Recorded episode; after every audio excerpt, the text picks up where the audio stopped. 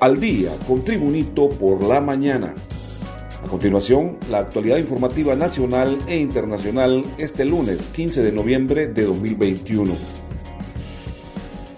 Previo a las elecciones generales a desarrollarse el próximo 28 de noviembre, las autoridades del Consejo Nacional Electoral y los cuerpos de seguridad ejecutan los diversos planes estratégicos para que la población pueda concurrir a ejercer el voto en las elecciones generales de ese domingo. Pese a los incidentes violentos registrados durante el pasado fin de semana, la dirigencia de partidos políticos, entre ellos el Nacional, Liberal y Libertad y Refundación Libre, realizaron multitudinarias movilizaciones con el desplazamiento de miles de personas a nivel nacional. El Consejo Nacional Electoral planifica realizar mañana martes 16 de noviembre el simulacro del sistema de transmisión de resultados electorales preliminares de los tres niveles electivos Presidencia de la República, diputados al Congreso Nacional y corporaciones municipales. Más noticias nacionales en Tribunito por la mañana. Personalidades políticas, sobre todo el Partido Liberal, amigos correligionarios, condenaron el asesinato del alcalde de Cantarrana, Francisco Morazán, Francisco Paquito Gaitán, acribillado a balazos en la comunidad de San Luis del mismo municipio la tarde del sábado. El candidato del Partido Liberal a la presidencia de Honduras y presidente del Consejo Central Ejecutivo del Partido Liberal, Yanni Rosenthal, fue de los primeros en demandar que se esclarezca el crimen. Total y absolutamente inaceptable el asesinato de Francisco Gaitán. Nos duele profundamente el cobarde asesinato de Paquito. Nuestra solidaridad a todos condenó Yanni Rosenthal. Más noticias, ahora en Tribunito por la Mañana.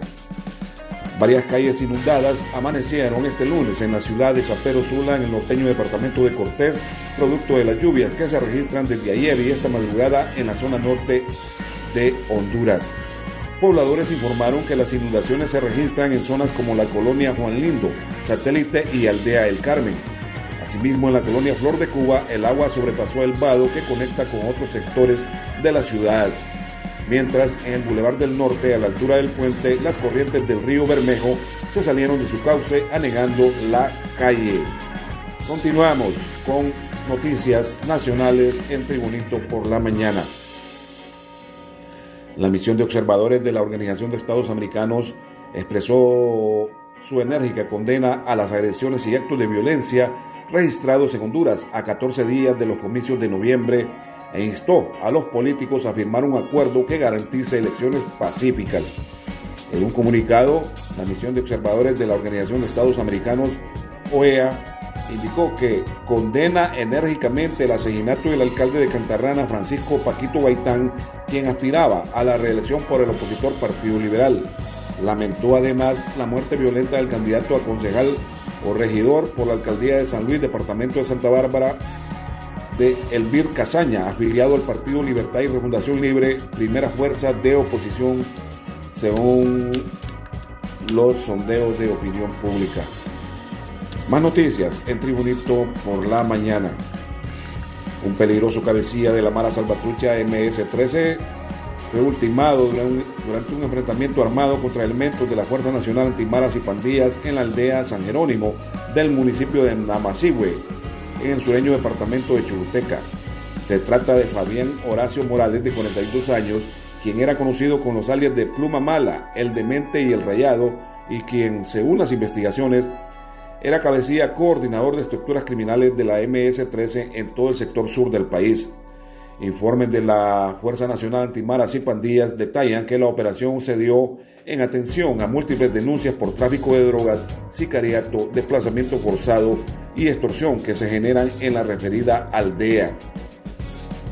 Continuamos con noticias nacionales en Tribunito por la mañana. La señora Luz Fonseca, de 64 años, es madre de Bessie Dinora, de 42, y Suri Saraí Cárdenas, de 30, que sufren microcefalia y ahora no solo debe pensar en cómo sostener los medicamentos de sus hijas, sino que también en alimentarles de forma idónea para mejorar su salud.